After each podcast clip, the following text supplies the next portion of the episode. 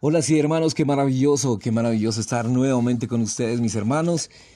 Eh, ya sembrando, ya se, se acerca el día de la cosecha porque hemos sembrado de lunes a sábado, el domingo es el día muy especial, el día en que cual eh, nuestras mercancías no tienen que estar depositadas, no tienen que estar en, almacenes ni en graneros, sino que tienen que estar eh, nutriendo, tiene que nutrir cada cada palabra, cada alimento debe nutrir a los hermanos, debe edificar la iglesia y debe el Señor ministrar a través de cada hermano. Esa es la labor de, de profetizar, de que nadie se quede callado, hermanos.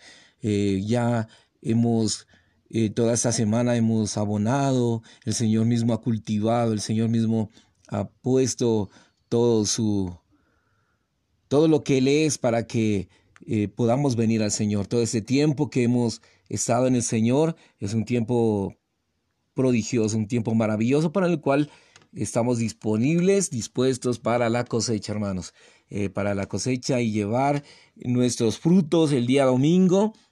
Y el día domingo es nuestro, nuestra manera de, de ofrecer, nuestra manera de estar en el Señor, de traer todo nuestro ser, de traer todo nuestro, eh, nuestra vida delante del Señor. Es un día maravilloso, es un día que el Señor está preparando de antemano. El Señor ya lo ya está preparando, aderezando su mesa, aderezando todo eh, su todo lo que va a ocurrir el día domingo. Está preparando los himnos, está preparando eh, el hablar, está preparando todas las oraciones y el día domingo es un día de acción de gracias, un día en el cual podemos estar en el Señor, podemos estar confiados, seguros de que Él va, él va a actuar. Es para tener nuestro refrigerio, para tener nuevamente fuerzas para la siguiente semana.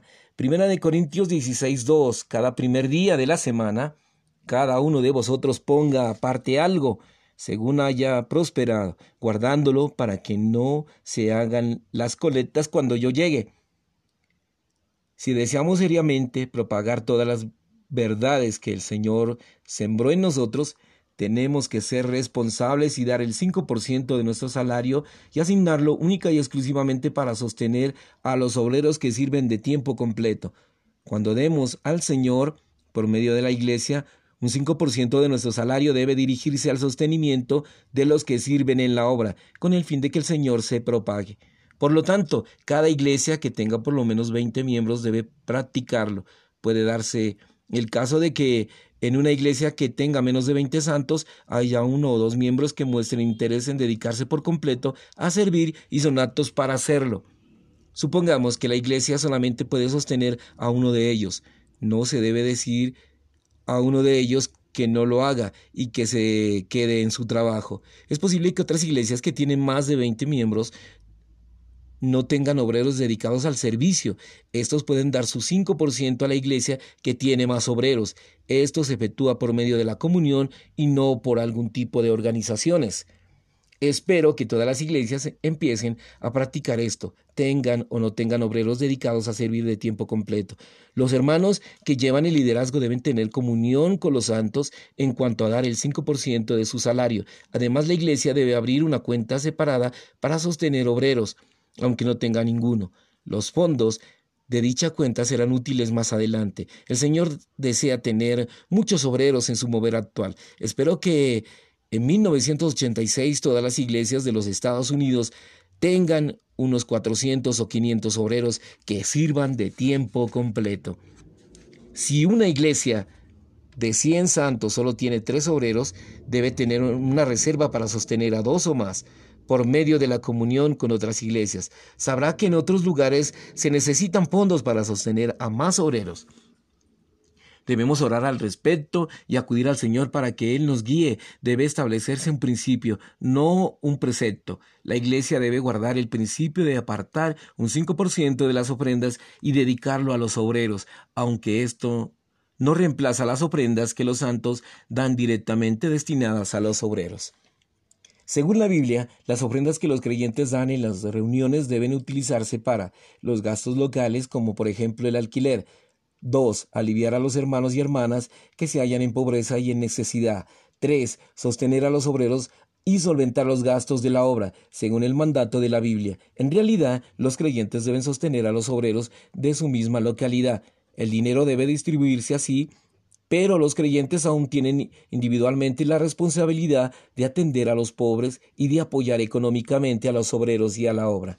Tenemos dos cajas de ofrendas y cada una de ellas tiene dos compartimientos. Hay dos ranuras en la parte superior de cada caja. Se deben depositar los fondos para la iglesia por una ranura y los fondos para la obra en la otra.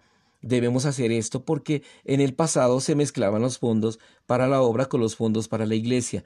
Debido a esto, las iglesias usaban dineros destinados a la obra.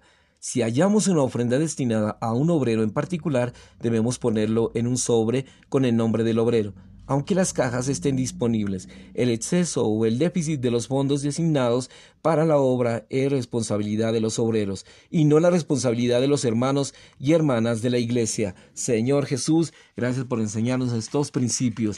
Gracias por enseñarnos a dar. Señor, necesitamos un corazón que dé, un corazón gozoso. El primero dice que debemos estar gozosos para estar siempre gozosos, orar sin cesar. El gozo viene después de que damos, hermanos. Cuando damos hay un gozo que sobreabunda y después las oraciones fluyen. Aleluya, por el fluir de la iglesia, por el fluir de los santos, por el fluir de cada hermano, por el fluir de tu bendición, Señor. Necesitamos hermanos responsables que trabajen de tiempo completo para el Señor. Necesitamos, Señor, que estos hermanos sean eh, resguardados, liberados. Libera a hermanos, Señor, para que trabajen de tiempo completo en tu iglesia, Señor. Lo necesitamos. Necesitamos, Señor Jesús, que hermanos se levanten a trabajar de tiempo completo. Te amamos, Señor Jesús. Amén y amén.